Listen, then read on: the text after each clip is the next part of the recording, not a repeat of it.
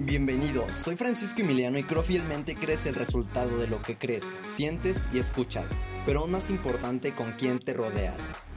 Hoy más que nunca puedes estar cerca de aquellas personas que desde su trinchera le están agregando valor al mundo y sobre todo que te hacen ver posible lo imposible y están en constante crecimiento, porque entendemos un principio básico, que la proximidad es poder. Bienvenidos, espero que se encuentren de la mejor manera. El día de hoy no se imaginan el, la amigaza, la persona que tengo enfrente. La verdad que María Eugenia, o Maru, porque no le gusta que le digan Eugenia, es una gran persona con la que he estado pasando momentos increíbles. Hemos vivido experiencias que no se imaginan y creo que estamos empezando una nueva etapa. Pero antes de eso, quiero que la conozcan y obviamente que sepan más de ella. Maru, ¿cómo estás? Muy bien, muchas gracias por esas palabras de bienvenida. Y pues me encanta estar aquí, que me hayas invitado. Es la primera vez que andamos por aquí, un poco nerviosa, pero aquí estamos. Y cabe recalcar que Maru creo que es su primer podcast. Así es. Y, y, también se va, se va a aventar a crear contenido y vamos a estar ahí apoyándole y la neta que muchas felicidades, ¿no todos, Maru? Y como lo dijimos, aquí de, de aquí se trata ser valiente. Ok, vamos. Ok, Maru, antes de empezar y todo esto, cuéntanos un poquito más sobre ti. O sea, yo sé que yo te conozco, pero las personas que te están escuchando no. Antes de eso, y más bien antes de que yo te conociera, ni, ni, al, ni al caso, porque siento que cuando vas a conocer a una persona, eh, realmente para conocerles después de los primeros saludos, ¿no? Claro. O sea, antes de que iniciaras todo este proceso, ¿a qué te dedicas? ¿Qué haces? Bueno, eh, inicialmente eh, yo soy de la Ciudad de México, nací en la Ciudad de México, pero hace ya 22 años que llegué a Querétaro, a esta preciosa ciudad de Querétaro, que me acogió con los brazos abiertos. Eh, es una hermosa ciudad que me ha dado cobijo. Y bueno, eh, mi carrera inicial fue un secretariado bilingüe en la Ciudad de México, posteriormente aquí en Querétaro. Inicié la carrera de maestra de inglés. Estudié en México, en el, en el Anglo y también aquí en Querétaro. Y cabe recalcar que Maru me está enseñando inglés en estos momentos, ¿eh? O sea, toda la semana nos reunimos para hablar nada más en inglés. Muchas gracias. Ok. Entonces, bueno, esa es una parte de mi vida. Impartí clases a chicos de, de preparatoria y a adultos hace unos años y pues la retroalimentación que, que, recibí fue enorme, fue muy gratificante dar esas clases, aprendí mucho a muchos de los jóvenes y pues fue una experiencia realmente muy gratificante. Ahorita actualmente igual te dedicas a la, a la industria de la salud, ¿no? Así es. Estoy en una empresa, eh, me dedico al mercadeo de redes actualmente y estoy en una empresa eh, que se dedica a la distribución, al cultivo, desde el cultivo y la distribución alrededor del mundo del aloe, o sea, la, es decir, la sábila. Justo lo que estamos platicando, que me encanta también la industria de la salud porque es como obviamente llevar salud a las personas. Eh, al final de cuentas creo que estamos aquí para impactar y todos tenemos un engrane, ¿no? Que podemos impactar de cierta manera y la salud es una de ellas. Yo tengo aquí una dudota, o sea, ¿por qué pasaste, digamos, en esta parte de emprender en la, en la industria de la salud y dejar las clases de inglés? ¿O qué fue lo que te movió ahí? Bueno, ahí tuve una experiencia eh, de salud muy fuerte debido a una vacuna que se me aplicó en aquel entonces tuve eh, repercusiones pues en la salud, repercusiones negativas. Y a consecuencia de esto eh, me dio una hepatitis medicamentosa, eh, por lo cual un médico homeópata me recomendó productos naturales, sobre todo el aloe vera, tomar aloe vera y algunos otros complementos como fueron la jalea real, el propóleo, que son productos naturales y que realmente funcionan en la salud. Eh, debo decirte que en mi experiencia, eh, pues hace 20 años que yo no consumo medicamentos. 20 años. 20 años. ¿Cuántos años bueno? Oh, esa es la pregunta de los 64 mil. Okay. Eh, podríamos decir que la que quiero tener, las la edad que quiero tener, okay, la que okay. represento. sí, o sea, fuera de eso, la neta es que a, a Maru la ves y y cuando la conoces dices, ¿qué edad tiene esta señora? Porque estamos, actuamos como niños, trabajamos cañón, o sea, y fuera de eso, creo que igual la edad es como simbólico, ¿no, Maru? Sí, es una edad mental, yo creo, ¿no? La llevas en la mente. Y bueno, como dicen, hay jóvenes que parece que tienen 100 años y hay personas ya maduras que parecen de 20 años. Todo es la cuestión mental, yo creo, ¿no? Y a mí me gusta creer que tengo todavía 20 años. Me encanta, sí, güey. Pues eso, eso, también me pasa al revés. Siempre que voy a un networking, a una, una conferencia y todo el rollo, siempre me dicen, no, pues qué edad tienes saco la de, pues, de cuántos me veo. Y ya chiste cuando les dicen, eso, yo como, ok, sí. Y desde ahí lo, lo empecé a entender. Y, y fuera de allá que estamos entrando en el tema de los jóvenes, ¿hubo alguna situación que te haya marcado antes de que se, y hayas tenido un, aprendizaje que quieras compartir? Pues de joven... O eh, actualmente igual. sí, bueno, en mi experiencia como joven, pues hubo una época en que sí sentía como que andaba un poco perdida, como un vacío, pero el, el no encontrarme a mí misma tal vez fue en la época de la adolescencia, un poco. Em, pero pronto, pronto encontré eh, una razón, un sueño por el cual vivir. Y esto también lo viví cuando di, eh, impartí las clases de inglés y tuve contacto con estos jóvenes y me daba cuenta que era el mismo problema, que el no tener un sueño, eh, vivir por vivir. Vivir por vivir al día, dejarte influenciar por el medio ambiente, vivir solo para el, el tener, eso te ocasiona un vacío. El no tener un, un sueño. Eh, es muy importante encontrar tu pasión. Y, y, es, yo creo que la encuentras a través de que viajas al interior porque todo lo buscamos hacia el exterior, pero no viajamos al interior. Y es como darte un espacio para conectar contigo mismo, con esa parte de la sabiduría interna que te va a guiar exactamente a lo que quieres, a lo que deseas, a lo que puede ser tu pasión. Y es solo darte un tiempo para conectar contigo mismo, alejarte del bullicio, del ruido, y darte ese espacio para encontrarte. Y ahí, poco a poco, en la calma, vas encontrando el camino hacia dónde quieres ir, qué es lo que te lo que realmente te ocasiona placer, gusto realizar, qué harías con gusto aunque no te pagaran. Y eso es maravilloso porque lo puedes hacer y es tan plena la satisfacción que aunque no te paguen, lo haces con gusto. Justo, ¿no? Así es.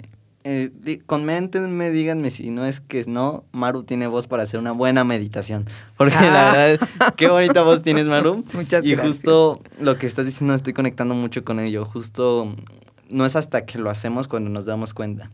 Creo que en la parte de los humanos siempre llega un momento donde dicen, ya basta o ya tocaron tanto fondo y justo hace, hace nada, hace creo que antier, eh, fui con un amigo a visitarlo y el servir, el ayudar, inspirar, me movió tanto, o sea, eh, y ese día, o sea, como que dije, por aquí es, ¿no? O sea, cuando contribuyes. Exactamente, cuando contribuyes, cuando agregas valor a las personas, es maravilloso porque la, la nutrición de tu alma, de tu espíritu, es maravillosa.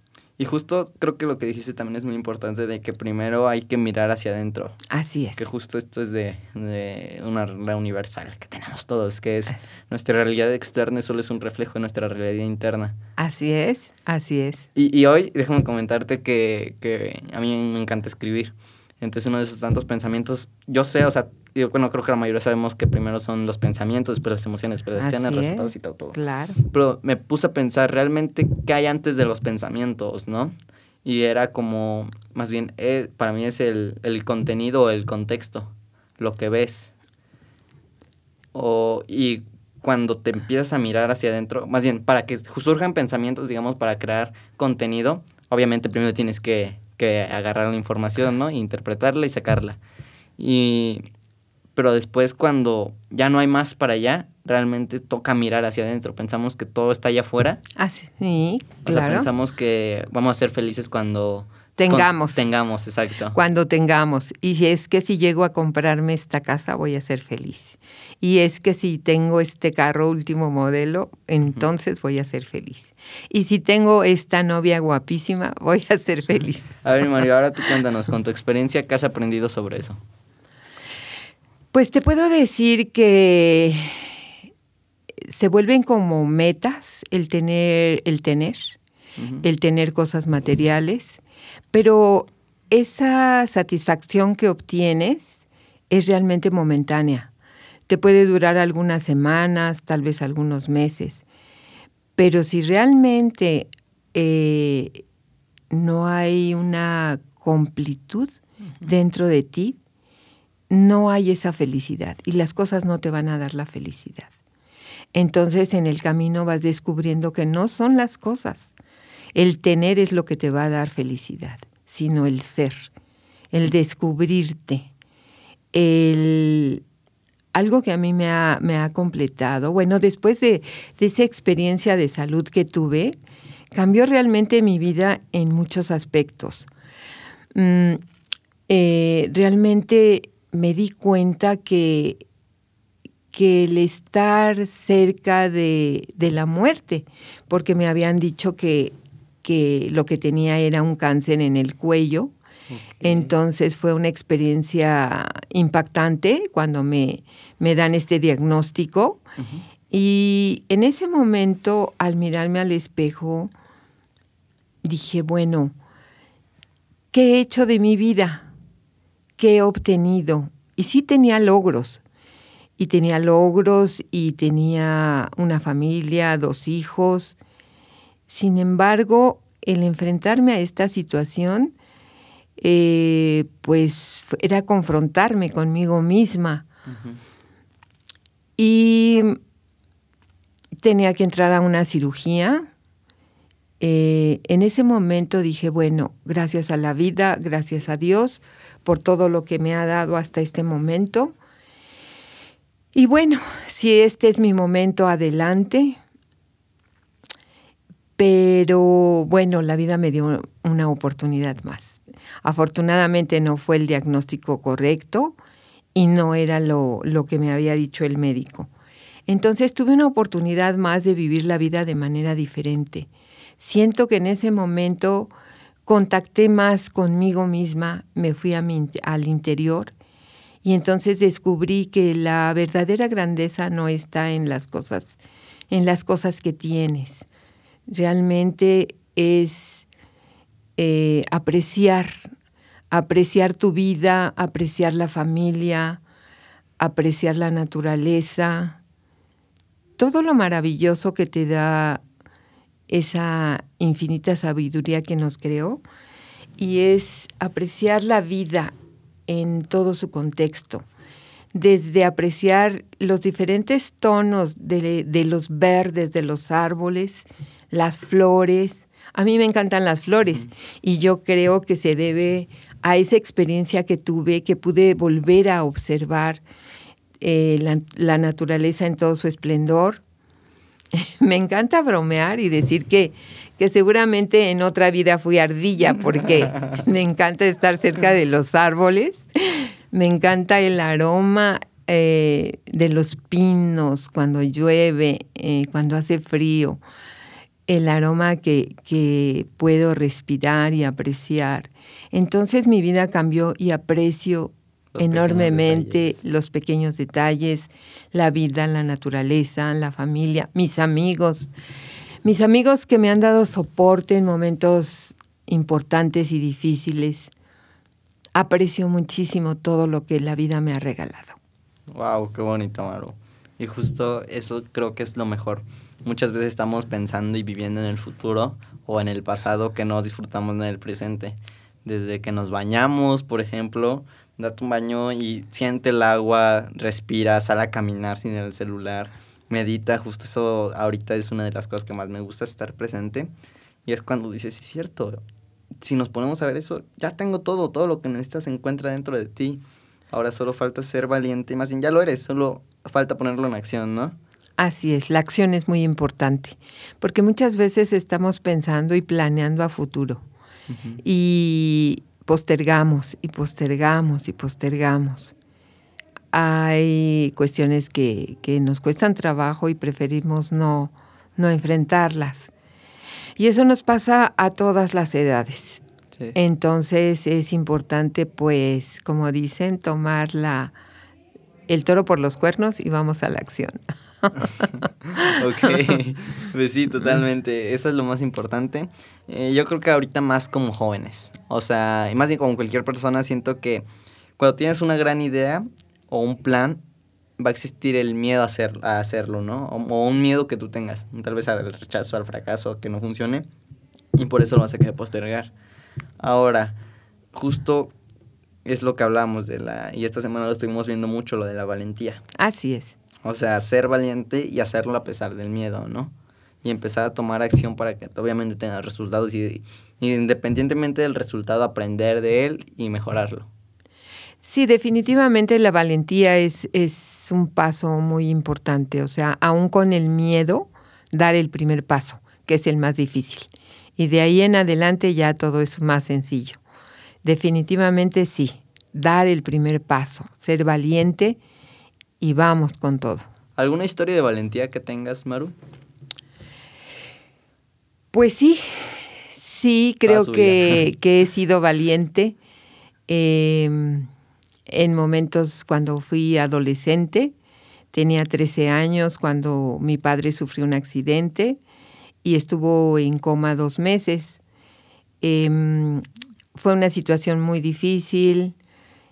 Eh, yo la mayor de cinco hermanos. Entonces, pues fue una situación difícil, pero bueno, había dos opciones, seguir estudiando o quedarme eh, pues en el conformismo y decir, pues no se pudo.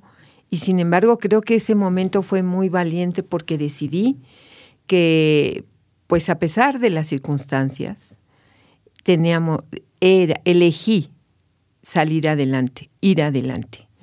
Y entonces, bueno, decidí que tendría que estudiar y trabajar y así lo hice. Y fue muy, muy fuerte la experiencia, pero también muy gratificante, porque eh, cuando terminó la carrera con de, de, ese esfuerzo que fue tan, pues tan fuerte, tan, tan importante, porque pues no podía ni, ni tener amigos en esa época para ir a tomar un helado al cine o, o como los chicos común y corrientes que se van a las fiestas. Yo, yo tenía que trabajar y estudiar, trabajar y estudiar. Pero fue muy gratificante y fue cuando yo me recibí y, recibí ese título, bueno, fue el, yo creo que lo, el título que más he disfrutado en mi vida, aquel que, que me costó tanto esfuerzo. Y fui valiente. En ese momento fui muy valiente. Muchas felicidades, y exacto, o sea, muchas veces, eh, muchas veces nada más vemos el resultado sin ver lo que hay detrás, ¿no? Y lo que cuesta para nosotros. O justo, creo que hasta no es el resultado, es el proceso, ¿no? Es el proceso. Y el proceso, pues aunque era a veces un tanto doloroso no importaba. Yo iba al fin, a la meta y no importaba lo que hubiera de circunstancias y que tuviera que dormir cuatro horas, eh, no importó. El resultado fue magnífico y lo disfruté enormemente. Y bueno, la vida lo compensa todo. Cuando realmente haces un, un, gran esfuerzo, yo creo que el universo se confabula para que, para que logres, para retribuirte con mucho al 100 todo el esfuerzo que uno ha hecho.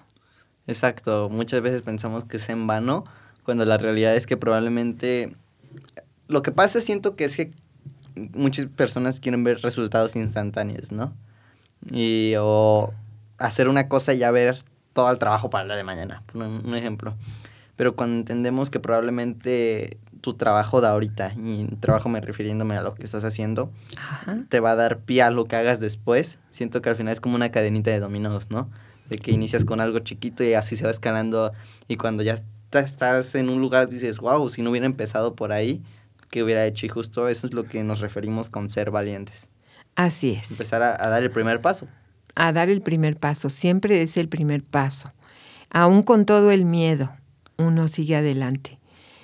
Además del miedo, ¿cuál crees que ha sido una de las cosas que te han detenido eh, cuando eras joven? Que tú hubieras dicho, ay, me hubiera gustado estar en una máquina del tiempo, meterme, regresarme y decirle esto a tu Maru de hace años. Mm, pues yo creo que en ese tiempo mm, no me detenía nada. Me encantaba eh, sentirme capaz, libre de hacer eh, todo lo que, lo que pensaba, lo que planeaba. Me encantan los viajes, los pude hacer aquí en la República Mexicana. Entonces, realmente he, tenido muchos logros, he sido muy bendecida. ¿O qué consejo le darías? Pues que sueñen, que sueñen y que no se detengan ante nada. A veces hay que estar con el viento a favor, en contra y a pesar de. Y seguir adelante, y seguir adelante, y no darse por vencido. Eh, a veces ya recordé, eh, cuando entré a mi primer trabajo, pues era, era un tanto difícil porque estaba yo muy, muy joven.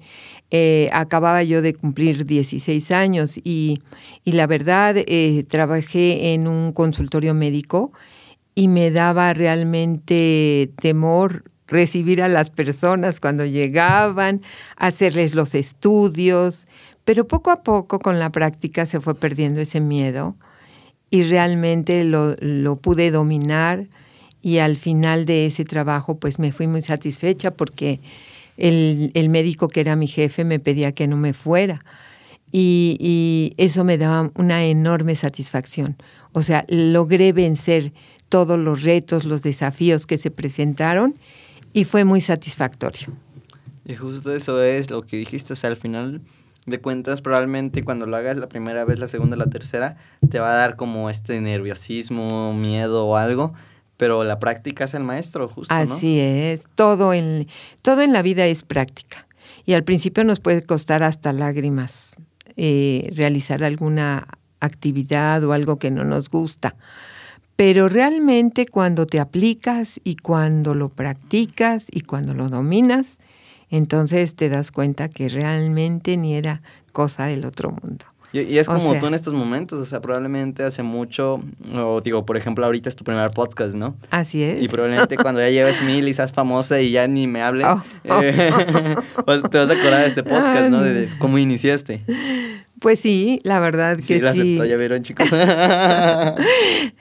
bueno, me refiero a que sí venía yo nerviosa pensando pero bueno, está todo fluyendo natural, de la realmente como es la vida y como ha sido la vida para mí. Entonces, bueno, espero que pues algo de lo que yo he vivido, de la experiencia que les comparto, pues les pueda ser útil. Súper bien, Maru. ¿Y dónde más te podemos encontrar? ¿Y cómo te vamos a poder encontrar? ¿Como María Eugenia? ¿O Maru? Bueno, ya, ya les pasaré sus redes cuando estén eh, puestísimas. Sí, cuando estén puestísimas, entonces ya, pasamos todos los datos, con mucho gusto. Sí, porque ahorita estamos como en este proceso de impactar más, de vencer creencias, de trabajar y ponerle todo a, a lo que estamos haciendo en estos momentos. Y justo antes de despedirnos, ¿cuál es el mejor consejo que le podrías dar a un joven en estos tiempos? Que sueñe, que sueñe, que no suelte los sueños y que aunque caiga y, haya fracasos, no importa. La vida es eso, un aprendizaje. Venimos a aprender a esta tierra, es una escuela de aprendizaje. Y nos caemos y nos levantamos.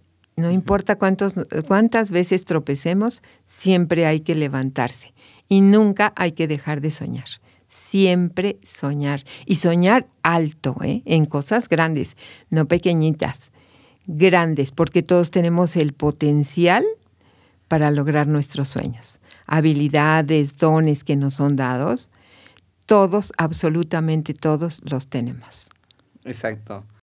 Y lograrás en grande. Y lograrás en grande. Muy bien, Maru. Así es. Así que antes de despedirnos, recordemos todos que proximidad.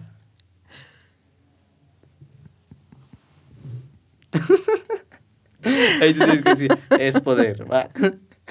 Eso siempre me gusta hacérsela a todos los que vienen porque se quedan de, ay, Maru, ¿qué pasó, eh? Proximidad es poder. Sí, claro que proximidad es poder. No, y es alcanzar las estrellas, además.